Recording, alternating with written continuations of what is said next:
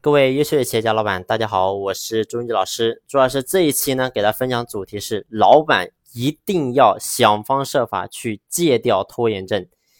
为什么我今天会想到分享这个主题呢？因为我发现有太多的企业家、太多的老板拥有拖延症，而其实拖延症在心理学层面是属于一种疾病来着，是属于疾病，所以我们一定要重视起来。而我发现很多老板在企业做事的时候，经常就是本来这个事情当天可以解决，那非得要拖到一天之后或者两天之后，这个事情才能够真正解决。而拖延症是什么养成的呢？其实就是因为很多老板在过去的时候，因为你太忙了，你的事太多了，所以导致你呢，你觉得什么事情都要做。但是呢，你的内心世界其实你是开始开始抗拒，你不想去做这些事情，因为什么？人之所以会拖延，就是因为你对这个事情，你的内心、你的潜意识里面是不想去做的，所以你才会去拖延。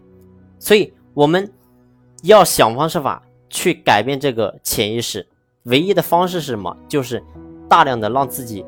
有意识的去行动起来，行动起来。因为如果说你的拖延症很严重，你不行动，其实企业的发展速度，很多人说是员工拖延的，其实并不是说员工拖延的，因为咱们老板你就相当于是咱们这个企业里面的火车头，整个火车跑得快不快，其实是全靠我们这个车头带。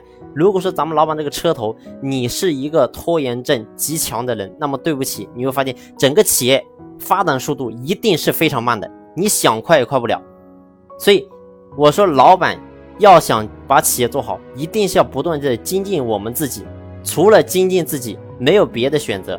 你想要从外面挖一个人才来到咱们企业，你会发现，如果说你的段位、你的思想，你不能够。真正的去精进自己，不能够让自己的执行力提升起来。对不起，这个人才，即使你能够一时把他挖过来，那么总有一天你会发现他也会离你而去。为什么？因为你没办法真正从心里去征服这个员工。所以记住，老板切记不要有这个拖延症。如果说你有拖延症，想方设法去改掉。只要你有拖延症，我可以给你保证，你的企业一定会遇到瓶颈。啊，这是一定会遇到的，所以想方设法去改变啊！只有改变自己，企业才能够真正的改变。好了，这一期的分享就分享到这里，感谢你的用心聆听，谢谢。